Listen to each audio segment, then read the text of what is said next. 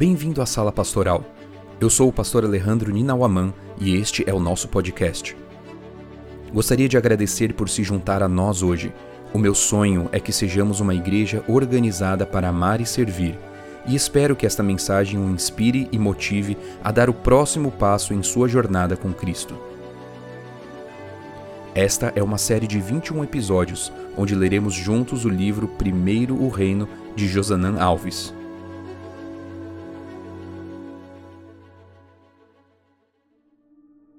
Capítulo 7 Não me parece justo. Meu verdadeiro bem está em outro mundo, e meu único tesouro verdadeiro é Cristo. C.S. Lewis. Quanto mais escravo de Cristo sou, tanto mais livre me sinto. Agostinho de Hipona. Imagino que um ponto ficou pendente no último capítulo. Vimos que, ao entregar as duas moedas, a viúva estava entregando tudo que possuía, todo o seu sustento. Isso não me parece justo. No caso da história da viúva, será que Jesus não poderia dizer: ela entregou tudo, mas não havia necessidade? Metade já seria mais do que suficiente? No entanto, Jesus não a parabenizou por entregar a metade, mas por entregar tudo. A pergunta a ser respondida é: por que Deus quer tudo? Vimos nos capítulos iniciais que tudo está interligado em nossa vida espiritual. Qualquer coisa que não está nas mãos de Deus pode se tornar destrutiva. Os gregos e romanos conheciam bem essa realidade, pois para eles tudo poderia se tornar um deus. Por esse motivo, eles criaram Hefesto, o deus do trabalho, Mamon, o deus do dinheiro, Rimeros, o deus do sexo, Afrodite, a deusa da beleza. Quando alguma coisa não está completamente nas mãos de Deus, ela tem um grande potencial de se tornar um falso deus. Precisamos admitir que, como seres humanos, somos viciados em falsos deuses. Por exemplo, o trabalho é uma bênção, mas quando se torna a única e principal prioridade, ele se torna como um Deus efesto em nossa vida. O sexo foi idealizado por Deus antes do pecado, mas quando deixamos de seguir o padrão estabelecido por Deus para a nossa sexualidade, ele se torna um falso Deus como Rimeros. O cristianismo não tem nada contra a beleza, pois Deus é o estilista de toda beleza que existe no universo. Mas quando a busca pela beleza se torna a prioridade e o principal objetivo da vida, ela se torna como a falsa deusa Afrodite. Qualquer um desses deuses falsos pode destruir nossa vida espiritual. Em Romanos capítulo 1, verso 25, Paulo fala dessa tentativa humana de substituir a adoração do único e verdadeiro Deus pela adoração de criações e criaturas. Eles trocaram a verdade de Deus pela mentira, adorando e servindo a criatura em lugar do Criador, o qual é bendito para sempre. Amém. Paulo afirma que esse tipo de adoração está baseada em uma mentira que nunca fará o ser humano realmente feliz. Ele chama esse tipo de atitude de tolice. Romanos capítulo 1, verso 22. Entenda, é tolice querer encontrar a verdadeira felicidade em coisas e pessoas. É tolice querer a paz buscando a satisfação própria e os vícios, ou a felicidade verdadeira nos recursos financeiros, poder ou status social. Só em Deus somos plenamente felizes. Infelizmente, na maioria das vezes, seguimos o caminho oposto à felicidade oferecida por Deus. Como disse C.S. Lewis, a história humana é a longa e terrível história do homem tentando encontrar outro além de Deus para fazê-lo feliz. A Bíblia apresenta várias histórias que nos mostram como os falsos deuses são destrutivos. Se você quiser entender como o falso deus sexo é destrutivo, basta estudar a história de Sansão. Se quiser entender como o falso Deus orgulho é destrutivo, leia a história de Salomão. Se quiser entender como o falso Deus inveja é terrível, leia a história de Anás e Caifás. A Bíblia também nos apresenta histórias extraordinárias de pessoas que, com a ajuda de Deus, venceram os falsos deuses. José venceu o Deus do sexo. Zaqueu venceu o Deus da ganância. Davi venceu o Deus da vingança. Minha mãe costumava dizer que existem duas maneiras de aprender na vida: Uma é errando e a outra é vendo onde alguém errou e evitando aquele caminho. Temos diversos exemplos bíblicos de pessoas que sofreram com falsos deuses e outros que venceram os falsos deuses. Precisamos decidir que caminho iremos seguir e de que maneira iremos aprender. Entregar-se aos falsos deuses pode até trazer prazeres momentâneos, mas somente a entrega completa ao Deus verdadeiro pode trazer felicidade. A grande questão é que o ser humano confunde prazer com felicidade. Pessoas estão buscando prazeres pensando que encontrarão felicidade, e isso é impossível. A felicidade é o que recebemos quando nos entregamos completamente a Deus. Já o prazer é o resultado momentâneo da interrupção do vazio. Vamos entender melhor a ideia do prazer e da felicidade. Uma pessoa está se sentindo muito vazia e, ao procurar preencher esse vazio, ela busca prazer com um vício.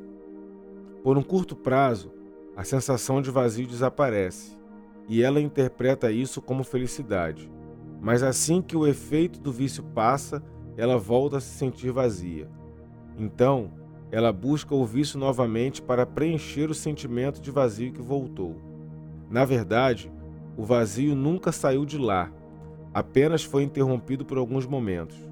Por esse mesmo motivo, as pessoas buscam a promiscuidade, as diversões, a gula e o consumismo, entre outros.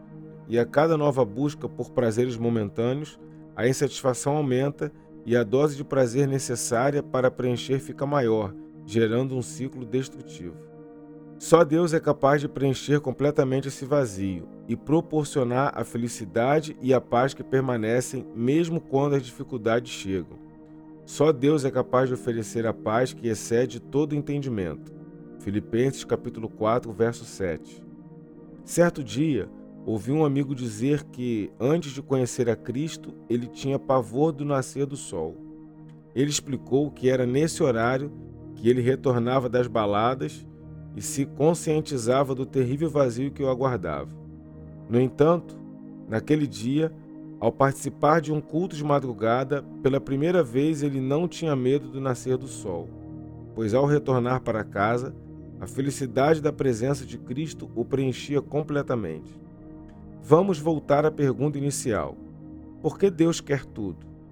A resposta é: porque essa é a única maneira possível da humanidade ser feliz. Precisamos entender que Deus não pede que entreguemos nada que iria realmente nos fazer feliz. Ele só pede que demos exatamente o que está impedindo nossa felicidade plena. Veja que citação extraordinária do livro Caminho a Cristo. O ser humano provoca os maiores males e a maior injustiça para consigo mesmo quando pensa e age contrariamente à vontade de Deus. Nenhuma felicidade verdadeira existe no caminho proibido por aquele que sabe o que é melhor e quer o bem de suas criaturas. O caminho da transgressão só leva à miséria e destruição. É um erro pensar que Deus tem prazer no sofrimento dos seus filhos.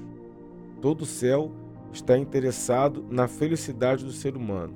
Nosso Pai Celestial não impede que qualquer de suas criaturas experimente momentos de alegria. O que Deus pede é que sejam evitadas as concessões que podem trazer sofrimento e decepções e podem fechar a porta da felicidade do céu. Todo o céu se interessa pela felicidade do ser humano. Já parou para pensar nisso? Somente uma entrega completa forma um cristão completo. A melhor maneira de eliminar os falsos deuses é entregar-se completamente a Deus em cada aspecto da vida. A melhor maneira de matar o Deus da vaidade é se vestindo da maneira modesta e não usando adornos. 1 Pedro 3, versículo 1 a 5. A melhor maneira de matar o Deus do egoísmo é compartilhando o que temos de maneira generosa. 2 Coríntios, capítulo 8, versos 1 a 5. Um dos falsos deuses mais destrutivos é o deus da ganância e da busca desenfreada por dinheiro. Por isso, Jesus afirmou: Nenhum servo pode servir a dois senhores, porque irá odiar um e amar outro, ou irá dedicar-se a um e desprezar o outro. Vocês não podem servir a Deus e à riqueza. Lucas capítulo 16, verso 13. Algumas versões traduzem mamon como riqueza, pois é isso que ele representa. O autor Richard Forte afirma: Sem dúvida alguma, o dinheiro tem muitas características de divindade. Ele promete segurança, pode induzir à culpa, oferece liberdade, dá poder e parece ser onipresente. Mais sinistro do que tudo, porém, é o fato de reivindicar onipotência. A fidelidade e a generosidade são a melhor maneira de matar o Deus ganância. Por esse motivo, Deus não quer uma parte dos nossos recursos financeiros, Ele quer tudo. Você pode estar se perguntando, pastor, mas a Bíblia não diz que Deus quer apenas o dízimo e as ofertas? A resposta é não. Não existe um único verso em toda a Bíblia que diga que Deus quer apenas os dízimos e as ofertas. Deus sempre quis tudo. Os dízimos e as ofertas são apenas uma maneira de Deus nos ensinar que tudo pertence a Ele. Quando alguém devolve 10%, está admitindo que os 100% pertencem a Deus e que aqueles 10% são apenas uma lembrança de que Ele é dono de tudo. Se você aprendeu que, ao receber 100, só precisa devolver 10 de dízimos e que, quem sabe, 10 de ofertas e os 80 que restam lhe pertencem, preciso dizer que você aprendeu errado. Quando recebo 100, os 100 pertencem a Deus e Deus quer os 100.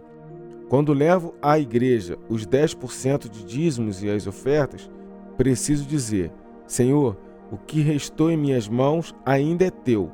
Como devo usá-lo? Em que devo investir? Assim, os dízimos e as ofertas se tornam a linha de partida da fidelidade e não a linha de chegada. É por falta dessa compreensão que muitos compram o que não precisam e gastam o que não podem quando compreendemos que tudo pertence a Deus e o mais importante, quando vivemos essa realidade, nossa vida financeira irá glorificar a Deus e iremos encontrar o equilíbrio. Nossa relação com os recursos financeiros muda completamente, pois deixam de ser os meus recursos e se tornam os recursos que Deus me confiou. A pergunta a ser feita não é quanto de meu dinheiro devo dar a Deus, e sim com quanto do dinheiro de Deus devo ficar. Certo dia, o pregador John Wesley recebeu a notícia de que sua casa havia sido destruída pelo fogo. As pessoas esperavam ver preocupação e desespero em seu semblante. Ao invés disso, ele respondeu calmamente: Minha casa não queimou, a casa do Senhor queimou. Uma responsabilidade a menos para mim. É libertadora e desafiante a percepção de que tudo pertence a Deus e devo entregar tudo aos cuidados dele. Já que tudo é dele, devo confiar que ele guiará cada aspecto da minha vida financeira, mesmo que cheguem momentos de escassez, desemprego ou diminuição de renda. Nesse momento, quero convidá-lo a tomar a decisão de entregar tudo aos cuidados e à direção de Deus sem reservas.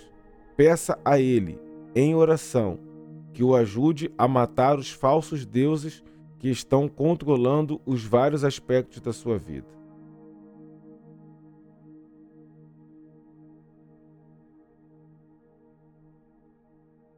Este capítulo teve a narração de Jonas Aguiar.